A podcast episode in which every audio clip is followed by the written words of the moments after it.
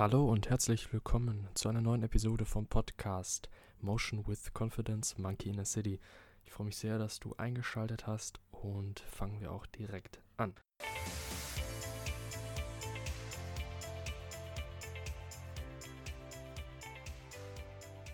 In der heutigen Episode soll es um Schritte, Techniken und Tipps geben, wie du in Situationen, wo du dich nicht so wohl fühlst, wo du wo du merkst, dass dein Hirn Excuses, Entschuldigungen, Zweifel erfindet, wo du vor etwas stehst, was du nicht gewohnt bist und was du aber trotzdem, wo du weißt, dass du es gerne machen würdest und wie du dennoch dann ins Handeln kommst. Da gibt es ein paar Techniken, ein paar grundlegende ähm, ja, Perspektiven und ich würde mich freuen, wenn dir die, diese einen Wert geben können. Das wäre natürlich super. Das ist ja der Sinn dieses Podcasts. Und zwar fange ich an mit der sogenannten Out-of-the-Mind-Technik. Was heißt das? Das ist etwas, was ich häufig selber anwende, weil es ähm, selbst in Situationen, wo man jetzt nicht unter Druck steht, einen ja recht viel ähm, Gelassenheit bringt. Und zwar funktioniert die folgendermaßen: Du suchst dir zwei Objekte, die du gerade siehst. Du suchst dir zwei Dinge, die du gerade hörst Du suchst dir zwei Dinge, die du gerade fühlst. Wenn du jetzt gerade draußen bist, dann siehst du ein Auto und einen Baum. Du hörst das Geräusch des Autos und das Rascheln der Blätter auf dem Boden und du fühlst deine Füße auf dem Boden und den Rucksack auf deinem Rücken. Und das versuchst du alles gleichzeitig. Du wirst sehen, es funktioniert nicht. Du kannst es nicht gleichzeitig, du musst immer hin und her switchen. Wir können nur einen Sinneskanal bewusst wahrnehmen. Das geht nicht, dass wir beides wahrnehmen. Wenn wir gerade essen und mit jemandem reden, dann hören wir entweder zu oder wir schmecken den Geschmack des Essens. Wir können nicht beides. Wir tun es zwar, also wir machen beide Handlungen, aber wir können nur eine davon bewusst wahrnehmen.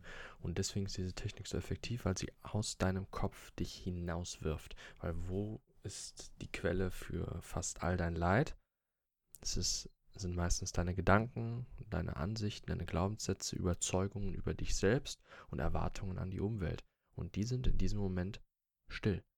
Können nicht da sein, wenn du dich auf die Dinge im Äußeren fokussierst. Du hast deine Aufmerksamkeit vollkommen außerhalb deines Geistes, außerhalb deines Verstandes.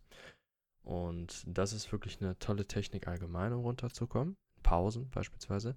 Man trainiert sehr seine Achtsamkeit, man ähm, nimmt seine Umwelt viel bewusster wahr, offensichtlich natürlich, weil man ja nicht mit Gedanken beschäftigt ist. Und ähm, man gibt seinem Hirn die Chance, bessere Ideen zu entwickeln und mehr Verknüpfung zu ziehen, weil das ist auch mit bewiesen, dass wenn ich ähm, bewusst nach außen hin fokussiere, achtsam bin, dass dann mein Hirn sozusagen die vergangenen Ereignisse der letzten Zeit, der letzten Stunden ähm, so ein bisschen miteinander verknüpft und dann häufig ähm, ja, neue Ideen entstehen oder auch dann Verständnisse entstehen. Wenn man jetzt was gelernt hat quasi, man sitzt jetzt drei, vier Stunden an, im, im Studium oder im Job, versucht was zu lernen, das kann man nicht forcen, das kann man nicht äh, erzwingen, sondern dann ist es häufig das Produktivste, einfach rauszugehen und komplett davon seinen Fokus wegzubringen. Und eben eine Technik gerade vor Situationen im Druck. Ich merke das selber, wenn man sich melden will, wenn man eine Präsentation hält, wenn man äh, mit jemand Neuem ein Gespräch anfangen will, wenn man irgendwas vielleicht Heikles ansprechen möchte, Kritik oder was auch immer, dann ist das eine super Technik im Vorhinein, um sich ruhig zu machen. Um sich, um seinen Puls zu beruhigen, um nicht so verkrampft zu wirken, was auch noch ein Riesenaspekt ist äußerst wichtig und du kannst es gerne mal selbst ausprobieren. Das Schöne ist, es ist unglaublich einfach zu lernen. Egal wo du bist, du siehst etwas, du hörst etwas und du fühlst etwas. Du fühlst gerade, wenn du sitzt, dein Po auf dem Stuhl, den Rücken an der Rückenlehne, deine Arme, die auf dem Tisch sind. Du spürst deine Stimmbänder. Also man merkt da ganz viele Sachen. Das ist auch sehr gesund. Das kommt auch dazu. Ähm, weiteres. Und zwar haben einige Menschen, denke ich, Charaktereigenschaften, die sie nicht mögen. Und das kann beispielsweise sein, ich hatte das letztens in einem Buch gelesen, da war ähm, ein Chef, der hat häufig so ein bisschen so diesen Chef auch raushängen lassen, also war ein bisschen arrogant häufiger und das hat seinen Mitarbeitern auch ist ordentlich auf den Sack gegangen. Und dann ist es so gewesen, dass er dann in Therapie gewesen ist oder auf irgendeinem Seminar und dann hatte man ihm diesen Tipp gesagt und zwar, dass er immer, wenn er das macht, weil er wollte es auch selbst ändern, dass er das übertreiben soll. Dass er komplett dann, also wenn er merkt, der kommt, dieser Chef, in Anführungszeichen, dann soll er den auch richtig raushängen lassen. Dann soll er übermäßig arrogant sein. Und gleichzeitig haben, hat, er, hat man ihm dann noch den Tipp gegeben, dann soll er irgendwas aufsetzen, was halt dann allen signalisiert in der Umgebung, jetzt ist der Chef gerade da. Jetzt ist der arrogante Chef da. Und das war dann so ein komischer, lustiger Hut gewesen. Und immer, wenn das im Meeting dann passiert ist, hat er sich diesen Hut aufgesetzt und war dann eben dieser, ja, gemeine, überkritische Chef. Die Leute waren ja alle eingeweiht. Und das, diese geistige Übertreibung gibt eines. Und zwar, was ich absichtlich tue, gibt mir das Gefühl von Kontrolle. Und das war ein Riesenaspekt da. Und das hat dann dafür gesorgt, dass er einmal eben gemerkt hat, okay, ich kann das kontrollieren, ich bin nicht dieser Eigenschaft ausgeliefert. Das hat sein Hirn gelernt und damit eben nicht mehr den Zwang gehabt, diese Charaktereigenschaft auszuüben. Plus hat es die Ernsthaftigkeit rausgenommen, äh, die Seriosität. Und damit konnte er sich auch von dieser Eigenschaft eher lösen, weil er sich nicht mehr damit identifiziert hat. Speziell dann noch dargestellt mit diesem Hut, dass er eben eine andere Person gerade spielt. Hat super geholfen.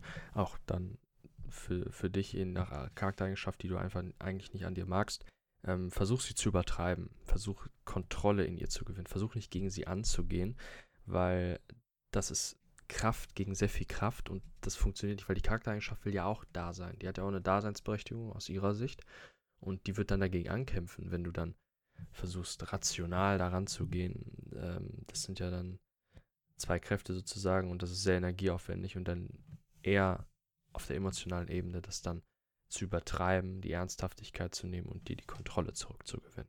Hier auch noch in dem Kontext eine weitere Technik, und zwar bei unangenehmen Gedanken, Entschuldigungen oder übermäßigen Zweifeln. Entschuldigung ist immer ein blöder, ich finde immer Excuses immer eine, da weiß man eher, was darunter zu verstehen ist. Also dein Hirn ist ja ein Meister darin, wenn du Dinge tust, die neu sind, vor denen du ein bisschen Angst hast, Entschuldigungen zu erfinden. Und die hören sich sogar ganz gut an. Wie, das Risiko ist doch viel zu hoch, dir geht's doch jetzt auch ganz gut, guck mal, was du hast. Warum solltest du das jetzt machen? Dein Freundeskreis ist doch schon groß genug. Du hast doch schon Hobbys. Das sind Dinge, die machen sogar Sinn. Die sorgen halt eben dafür, dass wir eben, ja, in unserem Ist stagnieren häufig. Und diesen Entschuldigungen ist es völlig egal, wohin du gehst und beziehungsweise ob du irgendwelche Ziele erreichst. Es will einfach nur, dass du in deiner sicheren Komfortzone bleibst, was ja auch erstmal okay ist. Und gegen diese Gedanken und Zweifel seriös und nur rational vorzugehen, ist, wie gesagt, auch eben schon sehr schwer, da sie selbst nicht wirklich rational sind. Und meist setzt sich das dann halt nur unter einen Druck, unter einen Erwartungsdruck. Ich muss das doch jetzt können, das kann doch nicht sein, andere machen das auch, das ist so das Klassische. Und damit verkrampfst du. Das merkt deine Umgebung, das hat Einfluss auf dein Charisma und erhöht damit auch die Distanz zum Handeln, weil du fühlst dich verkrampft und dann willst ja noch weniger handeln. Dann hast du, hat dein Hirn noch mehr eine Excuse, weil sie dann sagt, ey, du fühlst dich ja jetzt gar nicht danach. Und dann machst du dich schlecht im Nachhinein. Warum habe ich das wieder nicht hinbekommen? Das ist wieder eine negative Referenzerinnerung für das nächste Mal. Und das verringert auch deinen Selbstwert. Und das ist ein Teufelskreis. Was ist eine mögliche Lösung? Ist nicht die Lösung, ist eine mögliche. Es gibt ganz viele. Die Excuses von dir entfernen. Sie dissoziieren, sie von deiner Identität lösen, indem du sie beispielsweise einem Wesen gibst im Kopf, das komplett abgedreht ist, komplett abgefreakt sozusagen. Also ein Wesen, das kann ein Monster sein, das kann eine Person sein, die komplett schrill gekleidet ist. Ähm, das kann alles möglich, kann ein Tier sein.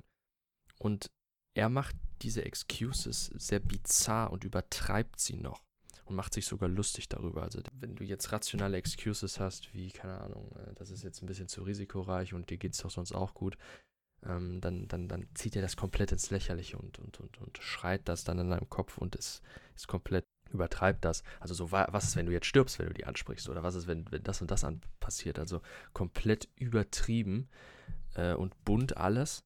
Bizarr. Und das halt eben sorgt auch dafür, dass du dich davon ein bisschen loslöst und sel die selber diese, diese, diese ähm, Angst so ein bisschen nimmst. Weil vorher sind sie seriös vorgetragen und du denkst, du bist das, der das sagst. Jetzt gibst du es einem Wesen, das bizarr ist, übertreibt und sich sogar darüber lustig macht. Und noch eine weitere Ergänzung dazu ist, du kannst es auch einer Person geben, von der du niemals einen Rat annehmen würdest.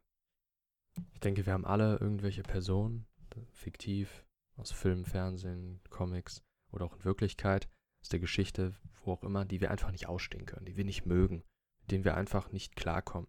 Eine Art von Person, mit der wir uns einfach nicht assoziieren können, ähm, die uns abstößt. Und diese taucht immer auf, wenn du weißt, dass du etwas tun solltest und diese will es dir dann ausreden. Sodass du quasi der Person, der du überhaupt nicht leiden kannst, einen Gefallen tun würdest, wenn du es nicht tust. Und das gibt Motivation, es gerade deswegen zu tun. Das eben ein Rat noch. Beziehungsweise funktioniert es bei mir auch häufiger. ähm, außerdem, ich habe eben gesagt, rational äh, kann man dagegen nicht angehen, ist nicht ganz richtig. Also es ist schwer dagegen anzugehen. Ähm, es gibt grundlegende Lebensperspektiven, die man haben kann, wenn man die in seiner Gewohnheit manifestiert hat und sie verstanden hat und danach lebt und denkt und dann auch gute Erfahrungen damit macht und sie sich dadurch verfestigen, dann können sie trotzdem dir sehr gut helfen. Und zwar sind das Perspektiven und Glaubenssätze wie es gibt keine Fehler, es gibt nur Feedback. Was ja vollkommen wahr ist. Also den Fehler machen wir erst, wenn wir ihn als Fehler titulieren. Es ist am Ende nur ein Feedback deiner Umwelt auf deine Handlungen und du entscheidest, ob du dann deine Handlungen fürs nächste Mal änderst oder es nochmal probierst, in eine andere Umgebung gehst, wie auch immer. Es gibt nur Feedback. Wenn du etwas probierst, eine Erfindung, etwas Neues entwickelst, ein Unternehmen gründest, dann bekommst du nur Feedback von der Umwelt. Und deine Aufgabe ist, dich bestmöglich daran anzupassen, indem du deinen eigenen Vorteil erhöhst.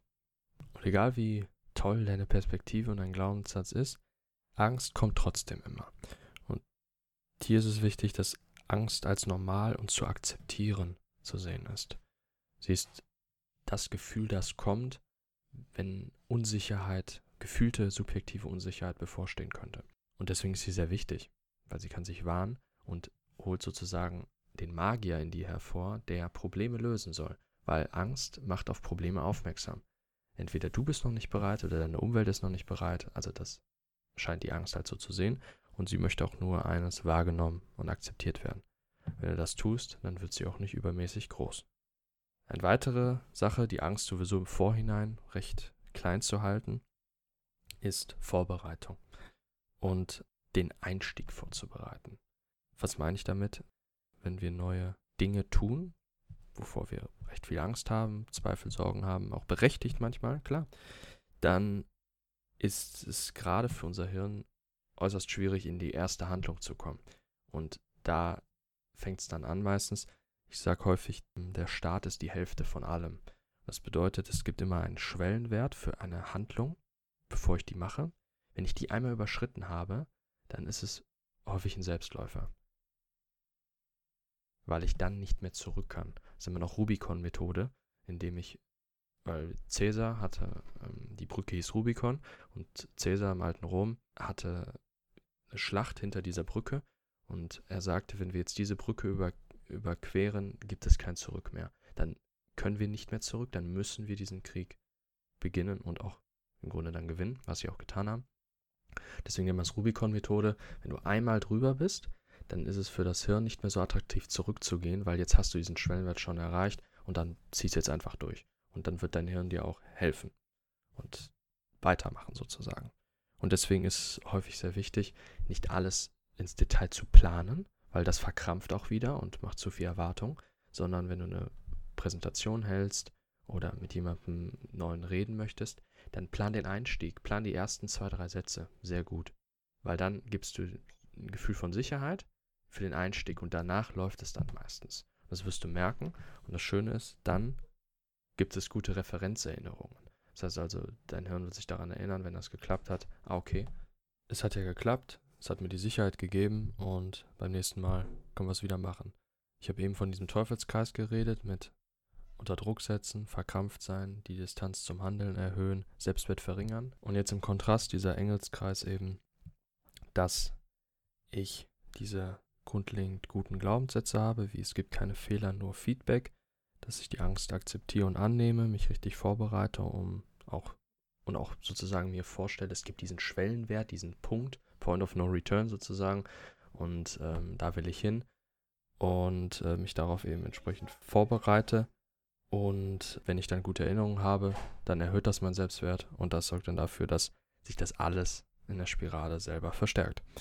Ich hoffe, ich konnte einen kleinen Wert geben mit diesen ein paar Techniken. Und ja, nochmal zusammenfassend, es war einmal die Out-of-the-Mind-Technik mit zwei Dingen, die ich sehe, zwei Dingen, die ich höre, zwei Dingen, die ich fühle. Konzentriere mich nur darauf, gehe komplett aus meinem Geist raus.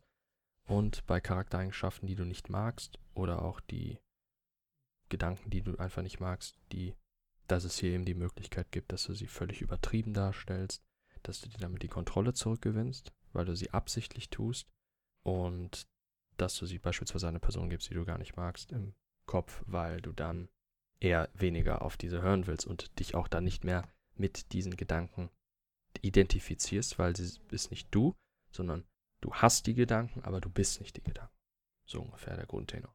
Ansonsten wünsche ich dir noch einen schönen Tag www.motion-confidence.com ist die Website, die ich dir gerne empfehlen würde, auf der es unter anderem Shirts, Hoodies, Longsleeves gibt mit Designs passend zu den Themen auch von diesem Podcast rund um Psychologie, Philosophie, unter anderem auch Memes. Vielleicht ist da ja auch was dabei, würde mich freuen, wenn du da vorbeischaust.